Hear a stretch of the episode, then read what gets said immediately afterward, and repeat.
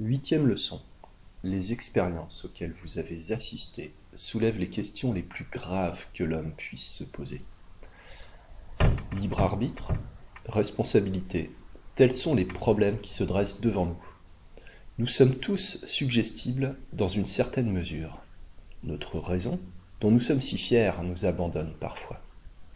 Les mauvaises pensées s'insinuent alors comme par effraction dans notre imagination dépourvue de contrôle et la pensée tente à devenir acte. Jusqu'à quel point pouvons-nous résister à cette tendance? Et ne peut-elle s'imposer fatalement à notre être la loi de l'automatisme idéomoteur ou idéodynamique qui transforme l'idée en acte et arme notre bras? Des crimes peuvent-ils être commis par suggestion? À cette question, l'école de Nancy répond par l'affirmative. Messieurs Liébeau, Liégeois, Bonny disent, comme moi, que certains somnambules peuvent, sous l'influence de la suggestion, soit pendant le sommeil, soit après le réveil, accomplir avec docilité l'ordre qui leur a été donné. On les transforme en voleurs, en faussaires, en assassins. Les nombreuses expériences de mon collègue et ami liégeois semblent devoir entraîner la conviction. L'école de Paris, à sa tête mon éminent maître Charcot, messieurs Boardel, Gilles de la Tourette répondent par la négative. Monsieur Delboeuf de Liège, qui partage nos autres idées sur l'hypnotisme et la suggestion, est pour cette question de l'opinion professée à Paris. Messieurs Dumont-Palier et Berillon sont de notre avis. On voit combien les esprits sont divisés sur cette question fondamentale qui n'est pas encore résolue, il faut le dire, et on en conçoit la raison par une expérience décisive on a dit les somnambules ne réalisent que les suggestions qui leur sont agréables. Une femme ne se laissera violer en état de somnambulisme que si elle veut bien ne pas résister. Si son sens moral est naturellement faible, elle se laissera faire une douce violence. Les crimes que nous faisons commettre au sujet sont des crimes de laboratoire. Voilà une jeune fille à laquelle vous donnez un poison fictif qu'elle verse dans un verre et qu'elle fait boire à sa mère. Elle vous obéit parce qu'elle sait que c'est une expérience, que c'est vous qui agissez par elle et que votre intention n'est pas d'empoisonner sa mère. Voilà un homme auquel vous donnez un couteau de papier pour tuer son voisin. Il sait que ce couteau est une arme inoffensive et il l'aplatit sans crainte sur la poitrine de son adversaire. Il sait que le pistolet qu'il va décharger ne contient pas de balles. Sa confiance en vous le rend docile à la suggestion. Il se sait en représentation. Il joue de bonne foi la comédie que vous lui imposez. Cela est vrai pour certains somnambules. Ils jouent leur rôle sans conviction. Ainsi en est-il parfois dans le rêve naturel. Nous savons que nous rêvons. Ou bien, sans le savoir précisément, nous rêvons d'une façon passive. Notre ancienne conscience subsiste à côté de la nouvelle. On subit les actes les plus terrifiants. On est en plein naufrage, on est condamné à mort, on monte à l'échafaud, on voit tuer ses parents et amis les plus chers, et cela sans en ressentir aucune émotion. Le cœur ne bat pas plus vite. La respiration n'est pas accélérée.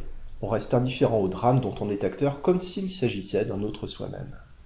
L'être conscient, je le répète, veille à côté de l'être nouveau que j'appelle subconscient.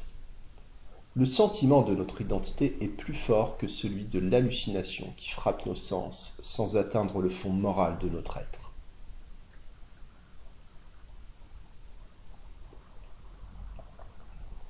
De même, si chez certains sujets hypnotisés je provoque une hallucination émouvante, j'obtiens l'hallucination, je n'obtiens pas l'émotion. Je dis par exemple à l'un d'eux, voici un chien, il est méchant, il va vous mordre. Le sujet voit un chien, éloigne son bras, met la main sur son mollet où il a reçu une morsure fictive, tout cela sans le moindre signe d'effroi, sans que sa physionomie trahisse la moindre anxiété. Il dit que le chien est là, qu'il sent sa morsure, que son sang coule. Il en parle froidement et d'un air indifférent, comme si ce n'était pas de lui qu'il s'agissait. Il est halluciné, mais son être moral n'est pas identifié avec l'hallucination. Si je lui suggère d'aller frapper son voisin, il ira mollement, sans conviction, et le frappera faiblement, un peu plus fort si j'insiste. On voit qu'aucune passion n'anime sa main. D'autres sujets résistent aux suggestions qu'on leur impose, car les somnambules ne sont pas tous des êtres dépourvus de résistance, livrés corps et âme à l'hypnotiseur. Ils conservent une certaine initiative. Il en est qui ne réalisent que les suggestions qui leur sont agréables ou indifférentes. Voici une excellente somnambule endormie. Je veux la découvrir. Son sentiment de pudeur se révolte. Elle rougit et réagit comme si elle était réveillée. Je lui ordonne de voler une montre. Elle refuse, elle n'est pas voleuse. J'ai beau chercher à lui suggérer une autre personnalité, à lui dire qu'elle est pervertie, qu'elle n'a aucun scrupule. Elle pourra accepter passivement mon dire, mais je n'arriverai pas à lui faire commettre un vol. Je ne pourrai pas briser sa résistance. Tous les degrés existent d'ailleurs entre l'obéissance active, impulsive, immédiate, avec conviction, et la résistance inébranlable. Il en est qui résistent dans une certaine mesure et qui finissent, après bien des hésitations, par se laisser aller à l'acte criminel.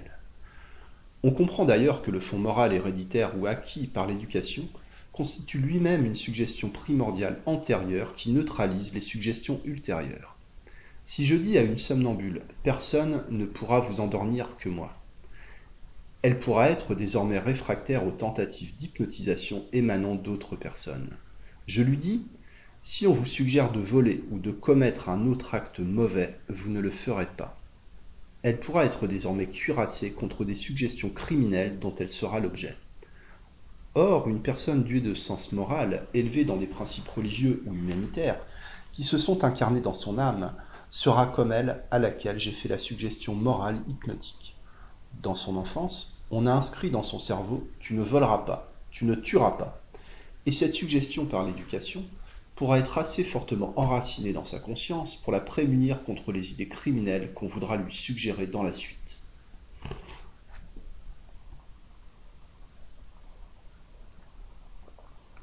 Voilà les faits qui donnent raison aux observateurs de Paris et de Liège.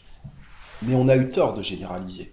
Si beaucoup de sujets savent résister aux suggestions désagréables, si d'autres n'accomplissent l'acte suggéré que comme des comédiens qui jouent leur rôle, il en est d'autres qui n'ont aucun pouvoir de résistance et qui sont identifiés avec leur rôle. L'être subconscient, chez eux, annihile l'être conscient. La vraie conscience n'existe plus. Ceux-ci vont au crime. N'en est-il pas de même dans le sommeil naturel? Si certains rêves sont vus sans être vécus, s'ils n'atteignent pas, comme je l'ai dit, le fond moral de notre être, si le sentiment de notre identité domine l'acte hallucinatoire, n'est-il pas d'autres rêves où nous ne sommes plus nous-mêmes, où nous sommes incarnés corps et âme dans le personnage que l'imagination nous suggère? Nous tombons dans le précipice. Un lion se jette sur nous. Nous sommes terrifiés. Le pouce accélère, la respiration est anxieuse, la face est pâle, la physionomie reflète les impressions de l'âme. Nous crions, nous gémissons, nous nous débattons. C'est un horrible cauchemar. Et au réveil, c'est un soupir de soulagement. Nous avons vécu notre rêve, et dans le rêve actif ou somnambulisme, n'y a-t-il pas des exemples de crimes ou délits commis sans responsabilité? Ouvrez les guillemets. Un somnambule d'une parfaite moralité, dit M. Maury, peut, dans sa vie somnambulique, devenir un criminel. Fermez les guillemets. Le somnambule de l'hôpital Saint-Antoine, dont le docteur Menet a raconté l'histoire, se livrait à des vols incessants pendant ses crises. Ce sont des vols qui décélèrent l'existence du phénomène auquel il était sujet. Il servait comme garçon chez un coiffeur de Paris où la disparition d'un certain nombre d'objets attira l'attention. On découvrait des objets dans sa chambre et il fut même condamné pour vol par le tribunal. En mars 1877, les journaux ont parlé d'une femme qui se volait elle-même. Les soustractions ayant éveillé de sa part la pensée qu'un voleur s'introduisait chez elle la nuit, elle mit son fils en surveillance et celui-ci ne découvrait pas, sans étonnement, quel était le voleur. Un élève du séminaire de Saint-Pont, raconte le moniteur du 2 juillet 1868, se lève pendant la nuit, se rend vers l'un de ses professeurs et le frappe de trois coups de couteau qui, mal dirigés, n'atteignent que le matelas. C'était la première fois que le somnambulisme se manifestait chez ce jeune homme. Le lendemain, quand on lui apprit son acte, qu'il ignorait complètement, l'élève manifesta ses regrets et le désir de rentrer chez lui. Les journaux américains de 1876 rapportèrent le fait d'un enfant qui, pendant un accès de somnambulisme, alla tuer un de ses camarades et qui, mis en prison, tenta pendant l'accès suivant de tuer un de ses codétenus. Ce qui se fait dans le somnambulisme naturel, ne peut-il se faire dans le somnambulisme provoqué? Vous avez vu cette jeune artiste à laquelle j'avais suggéré pendant son sommeil de voler ma montre à son réveil. Elle le fit sans hésiter, et quand je découvris le vol, vous l'avez vue confuse, tremblante, nous suppliant de ne pas la faire arrêter. Ce n'était pas une émotion simulée, une émotion de comédienne, c'était réellement arrivé. Et cette jeune femme était une bonne et honnête nature. Parmi les somnambules qui au réveil accomplissent l'acte suggéré, il y en a qui agissent comme des impulsifs épileptiques. Aussitôt éveillés, ils se lèvent automatiquement et vont comme mus par une force invincible. Ils ne semblent pas réfléchir, ils vont droit au but. Que se passe-t-il dans leur cerveau? Sont-ils sous l'empire d'hallucinations, d'idées délirantes? Ont-ils conscience d'un mobile illusoire qui les fait agir? Ou bien est-ce un acte automatique? Est-ce une idée fixe, sans raison, qui les domine? Je crois qu'il en est parfois ainsi. L'épileptique qui se précipite et tue sait qu'il tue, mais il ne sait pas toujours pourquoi il tue. Certains aliénés disent J'ai une idée folle de mettre le feu à la maison ou de tuer mon enfant. Pourquoi? Dans quel but? N'aimez-vous pas votre enfant? Si, je l'aime, je sais que c'est mal, je n'ai aucune raison pour le tuer, c'est plus fort que moi. Je crois que la suggestion peut réaliser sur certains sujets un état psychique semblable, une impulsion instinctive aveugle et sans raison vers l'acte suggéré. C'est une folie impulsive, passagère, que la suggestion a faite. Un honnête homme a pu commettre un acte monstrueux sous l'influence d'une impulsion créée par l'épilepsie ou la folie. La suggestion ne peut-elle pas réaliser le même phénomène? Un jour, je rencontrai dans un magasin une jeune dame fort intelligente, d'une honnêteté et d'une moralité parfaite, d'un caractère très doux. Elle était nerveuse et son mari l'hypnotisait souvent dans un but thérapeutique. Elle me dit Je n'ose pas vous regarder, je suis sûre que je dormirai. Je réponds Il est inutile que je vous regarde, vous dormez. Immédiatement, ses yeux se ferment et elle est en somnambulisme. Je prie son mari présent de lui faire une suggestion pour le réveil. Il lui fait celle de me tirer les oreilles. Je la réveille, me tenant à distance. Aussitôt, elle vient droit sur moi et me tire les oreilles. Pourquoi faites-vous cela? lui dis-je. Je ne sais pas, répond-elle. C'est une idée. Je ne me rends pas compte pourquoi je le fais, mais je ne peux pas faire autrement. C'est une suggestion de votre mari. Et s'il vous avait suggéré de me tuer avec un poignard? Je l'aurais fait dit-elle d'un ton bref et sûr, qui semblait bien affirmer que l'acte serait aussi net que la parole.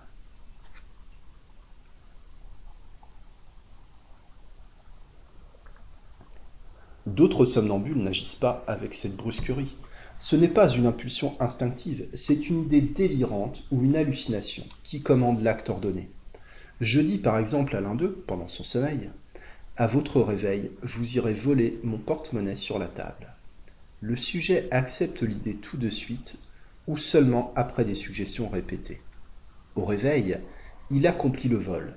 Je lui demande Pourquoi avez-vous volé? C'est pour reprendre ce que vous devez. Je vous ai prêté de l'argent et vous n'avez pas voulu me le rendre. C'est une restitution, ce n'est pas un vol. Ainsi, dans ce cas, je n'ai pas produit une perversion du sens moral. L'imagination facile du sujet a tourné la difficulté. Arrêtée par la suggestion morale préexistante, elle a suggéré elle-même au sujet un souvenir illusoire rétroactif à la faveur duquel le vol devenait licite et la suggestion réalisable. Je dis au sujet endormi Voici un pistolet chargé. À votre réveil, vous tuerez cet homme. Au réveil, il tire sur lui. Pourquoi? L'autre l'a provoqué, l'a insulté. Il avait son pistolet braqué sur lui. Lui n'a fait que se défendre. Ici encore, ce n'est pas une perversion instinctive, c'est une hallucination qui a fait le crime. Hallucination que l'imagination du sujet, docile à la suggestion, a créée spontanément pour fournir à celle-ci un prétexte rationnel. D'ailleurs, cette hallucination, cette idée délirante nécessaire à certains sujets pour l'accomplissement du crime, je puis la créer si l'autosuggestion ne vient pas spontanément me prêter son concours. Je puis lui dire Voici un homme qui a séduit votre femme. Quand vous vous réveillerez, vous vengerez votre honneur et vous le tuerez. On comprend d'ailleurs que chez les sujets dont le sens moral est faible et la suggestibilité grande, L'imagination n'a pas besoin de ces subterfuges. Le terrain est naturellement accessible aux idées criminelles. À ceux-ci, on peut suggérer directement qu'ils voleront pour le plaisir de voler, qu'ils tueront pour le plaisir de tuer. On peut pervertir leurs instincts. La conscience morale n'existe pas pour rejeter la suggestion. Une question à laquelle je ne puis répondre est celle-ci. La suggestion peut-elle directement affaiblir et pervertir le sens moral chez les sujets qui ont ce sens développé et provoquer ainsi directement l'accomplissement d'un acte criminel? Mais je suis convaincu qu'un honnête homme peut commettre un crime. Entraîné par un vertige impulsif ou conduit par une idée délirante ou hallucination, n'est-ce pas le mécanisme générateur de beaucoup de crimes? Ce mécanisme psychologique, la suggestion peut le réaliser.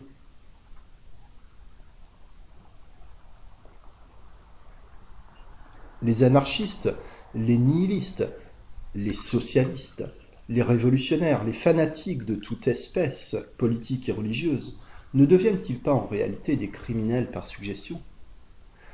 Et dans les jours d'effervescence populaire, lorsqu'on voit la foule qui contient beaucoup de braves gens individuellement, se ruer féroce et sanguinaire sur un pauvre diable inoffensif, qu'une dénonciation malveillante désigne à sa vindicte, n'est-ce pas une suggestion collective?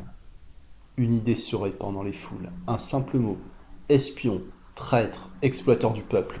Les cerveaux se montent, on s'entraîne, on se fanatise.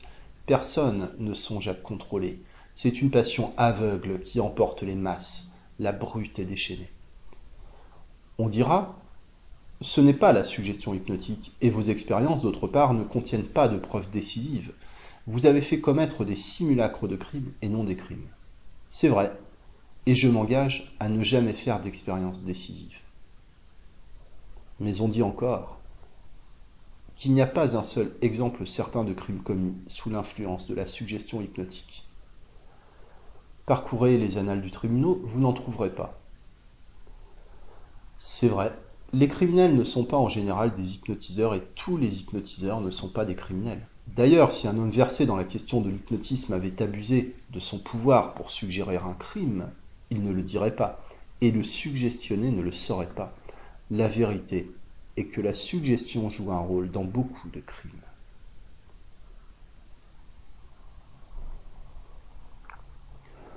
On n'a pas compris ce fait parce qu'on a cru que la suggestion ne s'accomplit qu'à la faveur de l'hypnose et que l'hypnose est un sommeil qui ne s'obtient qu'à l'aide de manœuvres prolongées, passe ou fixation d'un objet brillant. Nous avons vu que l'hypnose existe sans sommeil et que la suggestion peut se faire à l'état de veille, que certaines personnes sont normalement très suggestibles. La parole seule suffit à réaliser chez elles de l'analgésie, de la catalepsie, des hallucinations, des actes. Toute idée introduite avec assurance dans leur cerveau, alors qu'elles l'acceptent et n'ont su se prémunir contre elle, toute idée imposée par surprise à leur cerveau impressionnable devient acte. Avec ces suggestibles, aucun sommeil, aucune manœuvre préliminaire n'est nécessaire. La suggestion se fait à leur insu, et à l'insu parfois de celui qui les fait. Un procès criminel se poursuit actuellement, qui passionne l'opinion publique. Les idées que je viens d'exposer y trouvent leur application. Le crime rappelle celui de Gabriel Félin-Rioux, auquel j'ai fait allusion dans mon livre sur la suggestion. Voici une jeune fille élevée dans de bons principes et que tous s'accordaient à considérer comme honnête et douce. Elle se marie, les premières années sont heureuses. Elle paraît épouse dévouée et bonne mère. Un jeune homme, élève pharmacien chez son mari, s'empare de son imagination. Son mari, aux prises avec les difficultés de l'existence, la néglige. Elle se donne à ce jeune homme. Plus tard, le mari rumine des idées de vengeance contre ce jeune homme qui, après avoir séduit sa femme, a fondé un établissement rival qui prospère, tandis que le sien périclite. Pour assouvir sa vengeance, il captive de nouveau l'esprit de sa femme, lui persuade que son rival est cause de leur malheur, et lui insinue qu'il faut le tuer. Elle se laisse aller à cette suggestion. Docile, cédant aux menaces, elle donne rendez-vous à son ancien amant, sous prétexte de renouer des relations anciennes interrompues. Elle y va. Chemin faisant, elle entre prier à la Madeleine, puis, froidement, sans émotion, elle conduit l'homme qu'elle a aimé à son mari qui l'assassine. Aucun remords, aucun regret n'agite sa conscience. Elle ne paraît pas se douter de l'énormité de son crime. Rien dans ses antécédents ne faisait prévoir cette perversité monstrueuse du sens moral. Devant le jury, sa maîtresse de pension affirme que c'était l'élève la plus docile, la mieux disciplinée. Un témoin a dit d'elle C'était une patte molle, elle allait au vice aussi bien qu'à la vertu. Traduit en langue psychologique, c'était un cerveau suggestible. Elle était docile à toutes les suggestions. J'ajoute que le sens moral ne faisait pas contrepoids à sa suggestibilité excessive. C'était moins une perversion peut-être qu'une absence entière de sens moral. C'était une imbécilité instinctive. Le cas de Gabrielle Bompard est sans doute analogue. Elle aussi est esclave de ses instincts. Le sens moral fait défaut. Elle peut être intelligente, maître de la finesse et de l'habileté à accomplir les projets qu'elle a conçus, être spirituelle dans la conversation, mais dépourvue de frein moral, livrée aux suggestions de ses instincts, sans volonté, sans initiative. Elle ne sait pas se conduire. Elle est conduite par l'entraînement de ses sens et la volonté des autres. Encore enfant presque, elle attire des jeunes gens chez elle. Aujourd'hui, elle ne s'inquiète pas au souvenir de son crime. Elle le raconte en riant, elle revoit sans émotion le théâtre où il s'est accompli. Elle s'amuse de l'attention dont elle est l'objet. Elle joue à main chaude avec ses gardiens. Elle mange de bon cœur. Elle s'étonne qu'on la détienne en prison. Sa conscience morale ne lui reproche rien. Elle n'existe pas. Gabrielle Bompard est de plus éminemment suggestible. Elle est certainement hypnotisable. Mais le sommeil provoqué n'est pas nécessaire pour éveiller sa suggestibilité. Celle-ci est naturellement développée. Elle s'est donnée corps et âme à héros, hommes d'affaires vermoulus, beaucoup plus âgés, vivant d'expédients. Elle qui est jeune, agréable, ayant une certaine intelligence, du piquant et faite pour réussir dans le demi-monde, elle reste sous la domination d'un être qui l'exploite, qui la bat peut-être, Docile à ses suggestions, elle se laisse aller à lui amener l'huissier qu'il veut assassiner. Elle assiste au meurtre. Elle y collabore. Elle aide à le ficeler, à coudre le sac où on met le cadavre. Elle passe la nuit avec ce cadavre. Aucun remords ne la poursuit. Elle suit son amant à travers les deux mondes, se laisse jeter par lui dans les bras de plusieurs personnes de rencontre. Finalement, elle tombe dans ceux d'un homme intelligent qui s'intéresse à elle qui la captive à son tour, qui obtient d'elle l'aveu de son crime, qui la décide facilement à se livrer naïvement à la préfecture de police. Une scélérate habile, sachant se conduire, experte en l'art de tirer son épingle du jeu, n'aurait pas accepté cette dernière suggestion. Sans doute, elle commence par effacer son rôle. Elle ne se charge pas d'abord. Elle invente, dit-on, un homme à barbe blonde et lui endosse sa propre responsabilité. Elle ment effrontément, dit-on encore. Elle change de version tous les jours. Elle déroute la justice avec un art infernal. Arguera-t-on de ces faits pour conclure que c'est une rouée, que c'est une habile? Mais plus tard, docile aux suggestions de l'interrogatoire, elle avoue son rôle. Elle a cousu le sac, elle a aidé à ficeler le cadavre comme un poulet. Elle ne cherche plus à atténuer sa collaboration. Est-ce le fait d'une habile?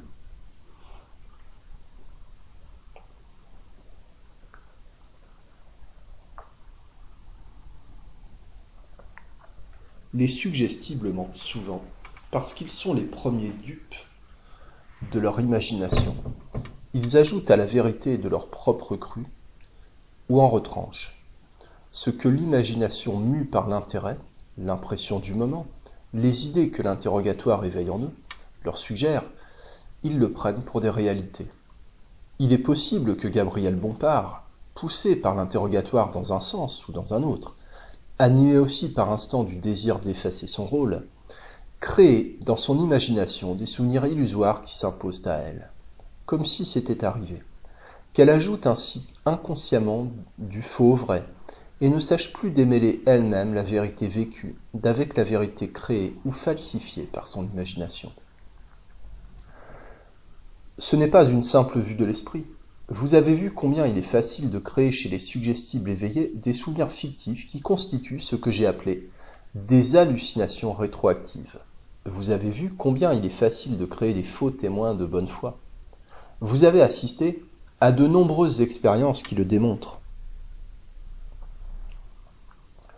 En voici une que j'ai relatée au Congrès international d'hypnotisme. Un jour, le docteur Semal me faisait l'honneur d'assister à ma clinique. Je suggérais à un sujet endormi que mon confrère était photographe et qu'il était venu la veille à 4 heures du soir pour faire sa photographie, et lui avait donné deux francs. Au réveil, le sujet était convaincu. Le docteur Semal était venu avec son appareil à photographie, etc. Chose curieuse, parmi les malades de la salle, trois parfaitement éveillés, parfaitement sains d'esprit, affirmaient avoir été présents et avoir vu M. Semal prendre la photographie du malade en question. J'eus beau leur dire que cela n'était pas, que toute cette histoire n'était qu'une suggestion donnée à l'autre, leur conviction était faite. En interrogeant individuellement chacun de ces suggestibles, il m'eût été facile d'amplifier ma suggestion par leur autosuggestion, de leur faire ajouter des détails de leur propre cru. Une erreur judiciaire récente, heureusement reconnue grâce à la généreuse initiative d'un homme de bien, le sénateur Marcoux, montre que ces expériences n'ont pas qu'un intérêt purement théorique. Trois Espagnols volent et assassinent le nommé Pradiès, fermier du Petit Condon, près de Narbonne. La femme Pradiès, venue au secours de son mari, blessa d'une canne à lance un des assassins et fut tué par lui. Deux des meurtriers furent arrêtés. L'assassin de la femme restait à capturer. Pradiès donna son signalement. Il est blond et gravé de la petite vérole. Il doit porter la marque du coup d'épée donné par la victime. Le signalement est net. Dans le public, on accuse Boras, dit Joseph, cousin et compatriote de l'un des assassins arrêtés. Son signalement ne répondait en rien à celui donné par Pradiès. Ouvrez les guillemets.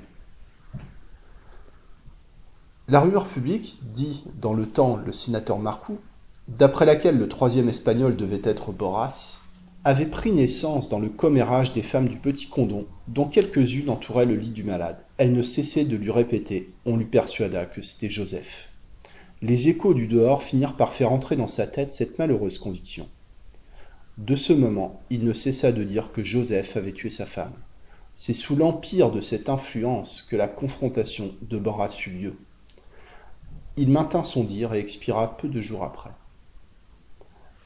Les médecins, ajoute l'honorable sénateur, ont affirmé que Pradiès avait conservé sa lucidité jusqu'à sa mort. Fermez les guillemets. Le malheureux Boras fut signalé à mort. Sa peine fut commuée en celle des travaux forcés à perpétuité. Le véritable assassin fut découvert en Espagne. Boras, victime d'une erreur judiciaire, vient d'être gracié après trois ans de bagne. Ainsi, L'opinion publique, agissant sur un cerveau devenu peut-être plus impressionnable par la souffrance morale et physique, mais resté lucide jusqu'à sa mort au dire des médecins, avait suggéré à ce cerveau un faux témoignage effaçant une image réelle à cheveux blonds, à figure marquée de la petite vérole, pour y substituer une image autre. C'est une illusion sensorielle rétroactive créée par suggestion et s'imposant, avec une vérité telle que le malheureux ne cessait de dire que c'était Joseph.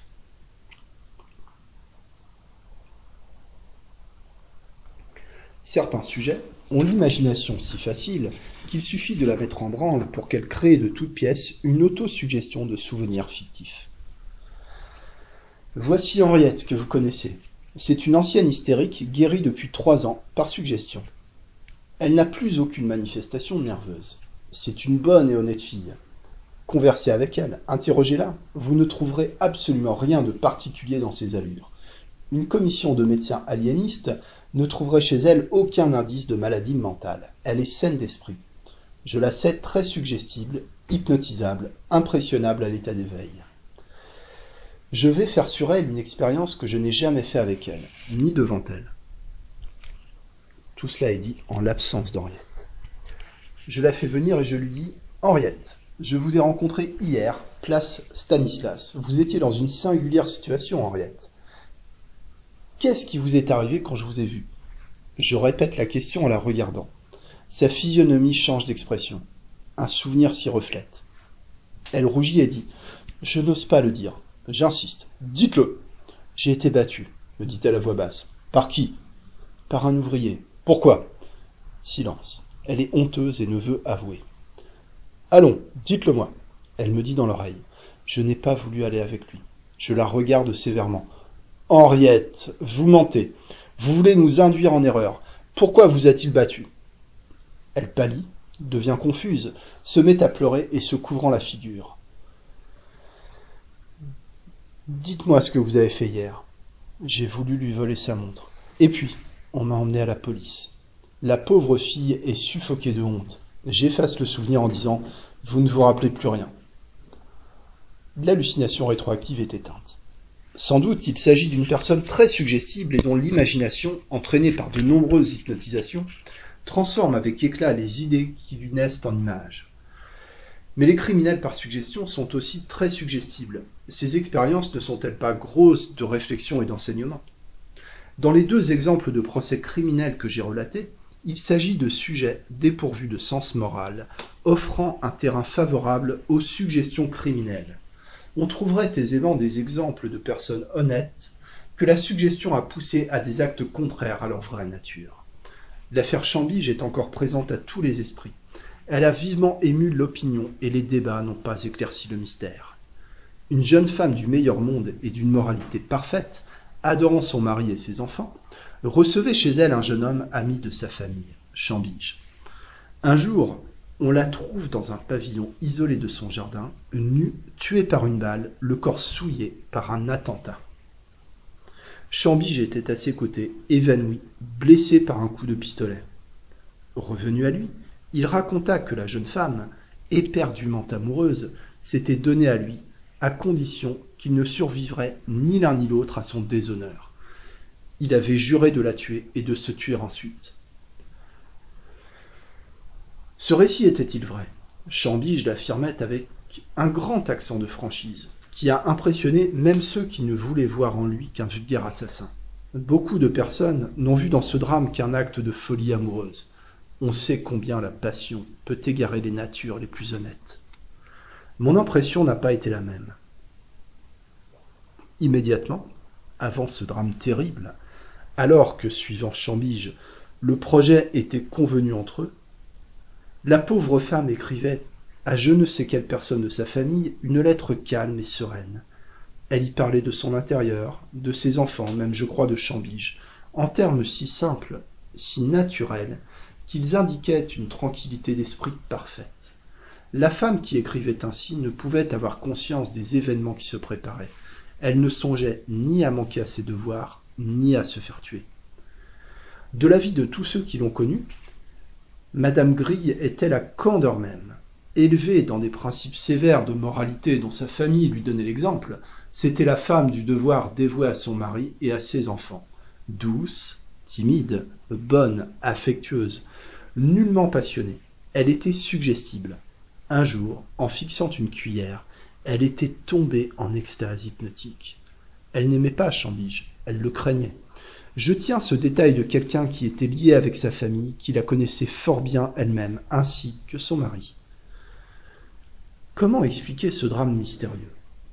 Chambige est-il un vulgaire assassin doublé d'un imposteur qui, après avoir lâchement violé et assassiné cette femme, qui lui refusait ses faveurs, aurait inventé cette histoire pour attacher son nom à un roman conçu par son imagination malsaine et posé devant ses contemporains en héros de tragédie amoureuse? Je ne le crois pas non plus. Chambly, était, il est vrai, une imagination pervertie à l'école de ces jeunes psychologues décadents qui substituent la sensation au sentiment.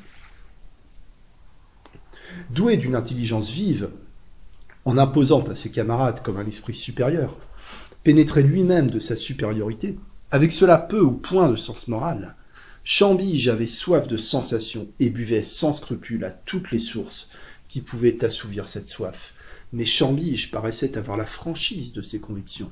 Il raconte la scène avec une apparence de vérité et de sincérité. Il produisit devant le jury non l'impression d'un imposteur qui viole, tue et calomnie une femme innocente, mais l'impression d'un jeune homme franc, sans cœur et sans préjugés, étranger à toute sensibilité morale, suivant avec audace les impulsions de ses suggestions instinctives. Il vit Madame Grille, il désira la posséder.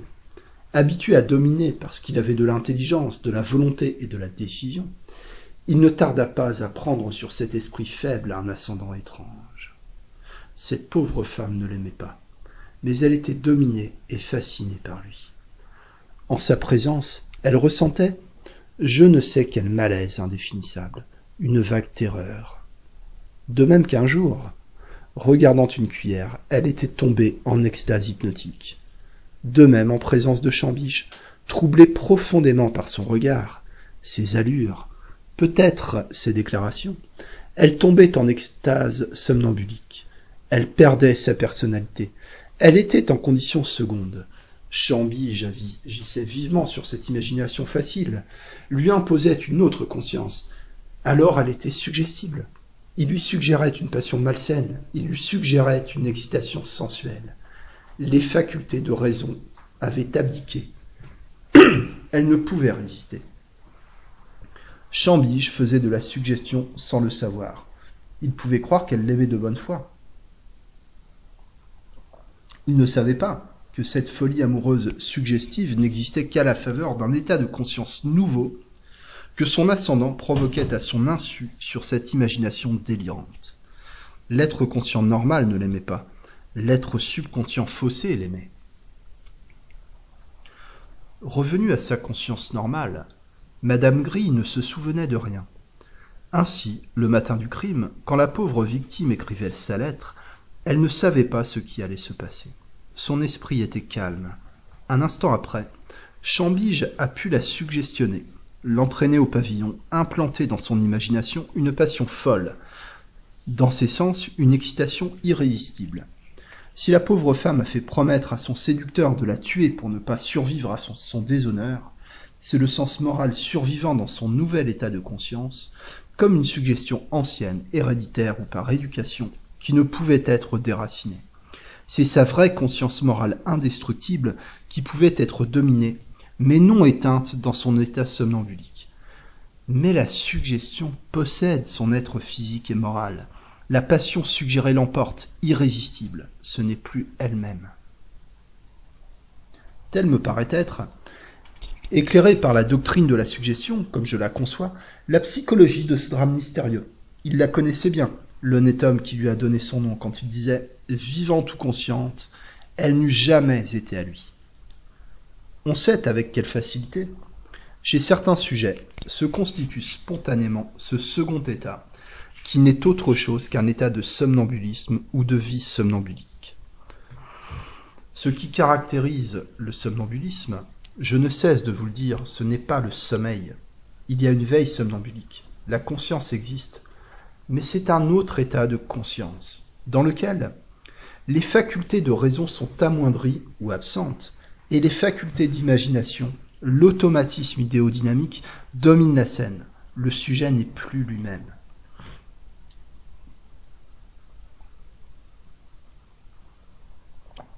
Voyez la somnambule Félida, si bien étudiée par le docteur Hazan.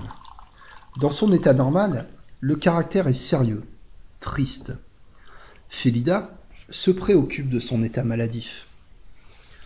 La parole est rare, les sentiments affectifs peu développés, du moins en apparence. La volonté est très arrêtée, le travail acharné. Il y a indifférence pour tout ce qui n'est pas en rapport avec le mal dont elle souffre. Dans le second état, le caractère est vif, gai, enjoué. La physionomie est mobile et souriante. Toutes les facultés paraissent plus développées.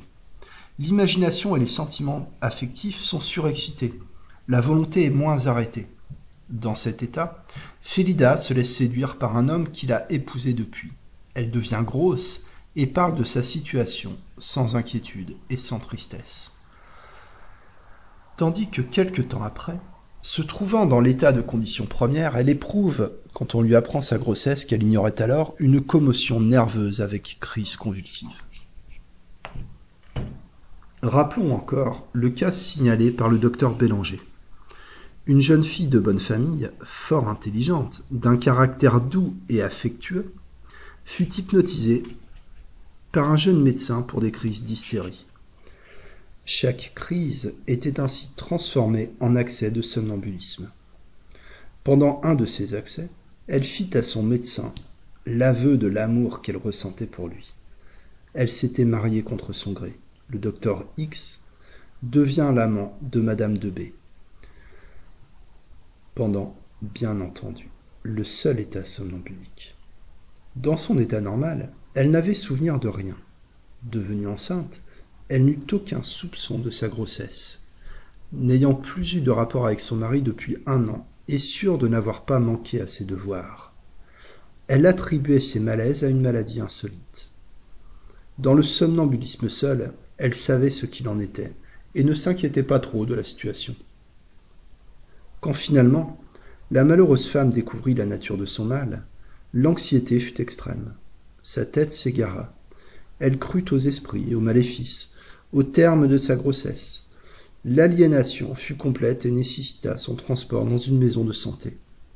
Madame de B, dit le docteur Bélanger, fut toujours innocente. Le somnambule seul fut coupable. Elle guérit toutefois. Ses attaques disparurent. Elle ne revit que quelques années plus tard le docteur X, et ne soupçonna jamais qu'il avait été le héros de l'aventure dont elle avait été la victime. Ces exemples montrent que la vie somnambulique naturelle ou provoquée modifie les penchants, les instincts, le caractère, diminue la résistance morale et engendre des actes que la vie normale ignore ou réprouve. Une femme de mœurs irréprochables et qui résiste aux tentations mauvaises dans les conditions ordinaires peut succomber en conditions secondes. Voici encore un exemple de double personnalité que M. Proust vient de communiquer à l'Académie des sciences morales et politiques. Il concerne un avocat de 33 ans, d'une intelligence très vive mais hystérique. Il est très hypnotisable. Un bruit un peu fort, un coup de sifflet, le reflet d'une glace frappant ses yeux, et il tombe dans un sommeil hypnotique.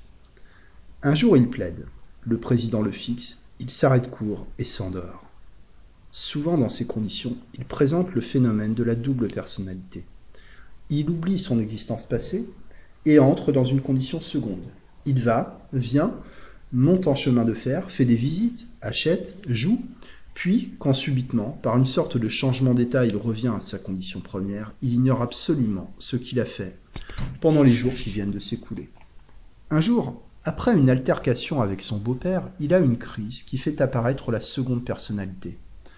Trois semaines après, on le retrouve dans la Haute-Marne, on a su qu'il était allé chez un curé qu'il avait trouvé bizarre, qu'il était allé rendre visite à un de ses oncles, évêque in patribus, et que là, il aurait brisé plusieurs objets, déchiré des livres et même des manuscrits de son oncle.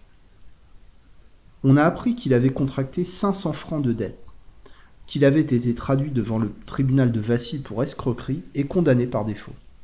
Une autre fois, il fut de nouveau inculpé d'escroquerie. Il avait emprunté quelques francs à un employé du palais de justice en se targuant d'une qualité imaginaire. Tous ces souvenirs, effacés dans l'état normal, redevenaient conscients dans l'état de somnambulisme provoqué. Ces états variables de conscience sont peut-être plus fréquents qu'on ne se l'imagine. Ils peuvent être méconnus. Ils ne sont reconnus comme anomalies pathologiques que lorsqu'il y a amnésie complète de l'un à l'autre lorsque le sujet ignore ce qu'il a fait pendant une certaine période de son existence.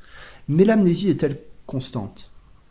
Nous avons vu que les faits de la vie somnambulique provoquée ne sont pas toujours effacés du souvenir. L'amnésie peut être incomplète ou passagère. Elle peut faire défaut. N'en peut-il être de même pour les faits de la vie somnambulique spontanée ou condition seconde Et si le souvenir est conservé, le diagnostic est difficile. L'idée de somnambulisme ne vient pas à l'esprit. Nous connaissons tous des personnes dont la vie est pleine d'inconséquences et de contradictions. Telle est par exemple d'une conduite irréprochable, caractère timide, réservé dans ses allures, sensé et ordonné dans ses actes. Tout paraît dénoter chez lui un équilibre moral et intellectuel parfait. Puis, de temps en temps, l'humeur se modifie. Il devient capricieux, extravagant, se laisse aller au gré de ses instincts, commet des actes répréhensibles. Cela dure un certain temps. Puis l'état normal reparaît. C'est un vicieux par intermittence. Tous les degrés peuvent exister d'ailleurs de conscience modifiée. Depuis un simple changement d'humeur perceptible seulement pour l'entourage intime, jusqu'à la transformation complète de l'être moral. Cette transformation peut constituer une véritable maladie, la mélancolie périodique, la dipsomanie intermittente, la folie passagère, toutes les maladies mentales à répétition ne sont en réalité que des états de conscience modifiés. Les degrés extrêmes seulement frappent notre attention. Les degrés légers nous échappent et nous attribuons à l'humeur capricieuse des sujets, ce qui peut être dû à un état maladif de la conscience. Vous avez vu avec quelle facilité Chez certains hypnotisables, la suggestion réalise ces modifications psychiques. On produit alternativement la gaieté et la tristesse, l'humeur câble ou irascible, l'esprit d'obéissance ou l'insubordination, l'affection ou la haine. Les actes et les allures du sujet peuvent se conformer au penchant psychique suggéré. Un publiciste distingué, M. Henri de Parville, auquel nulle question scientifique n'est étrangère, a compris ce sujet avec sa sagacité habituelle. Ouvrez les guillemets. L'état spontané d'automatisme et de dédoublement de la conscience, dit-il, n'est sans doute pas aussi rare qu'on serait tenté de le penser tout d'abord. En cherchant bien, on en trouverait des traces dans beaucoup de circonstances. Quelquefois, il finit par se produire par entraînement hypnotique. En tout cas, il est assez facile à déterminer artificiellement chez les personnes prédisposées. Aussi, nous suivons de près depuis trois ans deux sujets, un jeune homme et une femme, chez lesquels l'état de conscience varie avec une rapidité vraiment incroyable. Le jeune homme a 25 ans. Il suffit d'un coup d'œil pour le transformer complètement. D'habitude, il est triste, doux, calme, timide, impressionnable, au point de ne pouvoir prendre dans ses mains un poisson vivant ou ramasser un ver de terre. Subitement, il devient gai, hardi, entreprenant. On lui présente un verre, il le saisit, il le regarde avec complaisance, etc. On le ramène dans son premier état en lui touchant le front. Il voit le verre et s'en écarte. Mais vous l'avez eu dans votre main il y a un instant, lui dit-on. Il réplique Quelle plaisanterie Je les ai en horreur et je n'y toucherai pas pour tout l'or du monde. Il a tout oublié. Un regard, et il ramasse le verre librement, sans aucune suggestion. La femme est voisine de la quarantaine, intelligente et forte, mais très hypnotisable. Élevée dans un milieu honnête et très respectable, elle est ordinairement très réservée et presque prude. On appuie sur les globes oculaires. Immédiatement, se révèle une toute autre personnalité. On peut parler librement devant elle, sans qu'elle se formalise. Elle rit, répond aux plaisanteries, et ne s'en émeut point. Une seconde après, dans sa condition normale, elle se fâcherait très sérieusement. Le curieux, c'est qu'avec un peu d'entraînement, je suis parvenu à la faire passer d'un état dans l'autre, successivement, un nombre indéterminé de fois en moins d'un quart d'heure, de sorte que l'on peut poursuivre une conversation entière comme avec deux personnes distinctes. En quelques secondes, les personnalités se succèdent sans qu'elles en aient la moindre conscience. Madame X se double d'une Madame Y, et Mesdames Y et X soutiennent la conversation chacune pour leur compte, comme si elles existaient séparément, l'une ignorant complètement l'existence de l'autre. Il en résulte une discussion à bâton rompu, souvent fort amusante. Chaque personnalité conserve nettement son indépendance et malgré le changement d'état, ne perd pas le fil de la conversation. Tout se suit et s'enchaîne sans lacune, sans la plus petite absence de mémoire et sans que le sujet manifeste le moindre étonnement. Ces transformations rapides et successives sont extrêmement saisissantes. Fermez les guillemets. Ces expériences sont faciles à répéter chez beaucoup de somnambules. Elles réalisent artificiellement ce qui se fait spontanément dans les faits relatés de double conscience ou double personnalité. L'hypnose ne crée rien de nouveau, elle démontre les phénomènes psychologiques tels qu'ils peuvent spontanément se produire. Des suggestions criminelles peuvent-elles naître ou être provoquées à la faveur de l'état de conscience modifié? Cela ne me paraît pas douteux. Les faits que je viens d'exposer suffisent-ils à établir que la doctrine de la suggestion bien conçue peut apporter des lumières à la justice? Et cette étude ne s'impose-t-elle pas aux magistrats aux moralistes, aux criminalistes, aux philosophes, à tous ceux dont l'esprit libre sait se dégager des esprits préconçus et qu'anime la seule passion de la vraie vérité, de la vraie justice? La suggestion est dans tout. Elle conduit beaucoup de nos actes. Et si l'on veut donner à ce mot la signification la plus large et la plus vraie, on peut dire que dans toutes les actions bonnes ou mauvaises, la suggestion joue un rôle. Les plus grands criminels ne sont pas toujours les plus coupables. Tropman était peut-être la victime irresponsable d'une autosuggestion. Je fais bondir parfois les magistrats quand je leur dis cela. Et cependant, voilà un garçon qui, sans avoir commis auparavant d'actes bien répréhensibles, sans antécédents bien mauvais, pour son premier crime, pour son crime d'essai, accomplit cette chose inouïe, horriblement monstrueuse, de préméditer et de préparer avec une habileté extraordinaire de longue main et de perpétrer l'assassinat d'une famille entière de sept ou huit personnes. Il attire le père dans une forêt de l'Alsace, l'empoisonne avec l'acide prussique et l'enterre. Il creuse une fosse dans un champ de pantin, y attire le fils aîné, l'assomme et l'enterre. Il creuse une fosse pour la mère et quatre ou cinq enfants. Les y attire aussi, les tue à coups de pioche et les jette pêle-mêle dans la fosse. Il veut gagner l'Amérique, se faire passer pour le père qu'il a assassiné, et par je ne sais quelle combinaison réaliser la modeste fortune de cette famille exterminée.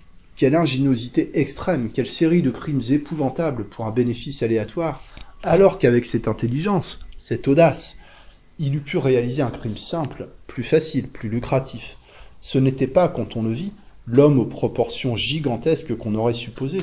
C'était un pauvre cire, ni son physique ni sa trempe morale ne semblaient l'avoir prédestiné à l'acte infernal dont il était l'auteur. L'idée d'un pareil crime peut-elle germer dans un cerveau sain? Seul un monstre moral peut la concevoir et la réaliser. Un monstre est un être pathologique. On disait que l'idée d'un crime analogue était exposée dans un roman de Panson du Terrail que l'assassin avait lu. Et de ce livre, est-ce d'ailleurs que l'idée a pris naissance dans ce pauvre cerveau, ne s'est-elle pas imposée comme une obsession, comme une autosuggestion irrésistible contre laquelle la raison a peut-être lutté sans pouvoir l'expulser? Comme une tumeur maligne qui évolue dans un organe, cette conception monstrueuse morbide s'est implantée dans son cerveau, a pris possession de lui, de même que chez d'autres s'implante sans raison l'idée fixe du suicide et par une évolution fatale, elle a armé son bras et l'a conduit à réaliser brutalement cette chose infernale. Je n'affirme pas que telle soit la vérité, je l'ignore, mais je dis que cela est possible. Eût-il révélé déjà par sa conduite antérieure la perversité de ses instincts, je ne formulerai pas encore un jugement certain. Quand je vois deux enfants élevés ensemble, soumis à la même éducation, vivant dans un même lieu, l'un manifesté de bonheur des instincts d'honnêteté et de moralité qui guideront tous les actes de son existence, l'autre s'affirmer d'emblée comme un vaurien sourd à toutes les exhortations, qui n'obéit qu'à ses impulsions mauvaises et sera toute sa vie un malfaiteur. Quand je suis ces deux natures depuis leur naissance, je me demande si leur évolution morale n'était pas dans l'œuf comme leur évolution physique. Et je me dis, où est la responsabilité? Quand je suis en présence d'un criminel, je me demande quelle était à l'origine la conformation native de son être moral. Quelle part revient au terrain, à l'organisation, à la suggestibilité héréditaire? Quelle part revient aux suggestions de l'éducation, du milieu, des lectures, des rêves, des personnes en contact avec lui, des événements de sa vie? Quelle était sa capacité de résistance? Quelle part reste-t-il au libre arbitre? Quel est le degré de responsabilité? Je ne prétends pas désarmer la société. Elle a le droit de se défendre. Elle a le droit, dans l'intérêt de sa conservation, d'anéantir ou de rendre inoffensifs les éléments dangereux. Elle peut et doit recourir à des mesures de préservation sociale. Elle peut se garantir, et par des exemples salutaires, par la crainte du châtiment, faire aussi de la suggestion utile. Mais peut-elle toujours juger en connaissance de cause? Appelé à me prononcer sur la culpabilité réelle d'un criminel, j'avoue que souvent, en mon âme et conscience, je ne pourrais formuler un verdict. Les éléments d'appréciation me feraient défaut pour résoudre cette grave question. Je ferais de la justice humaine, et ce n'est pas toujours la justice.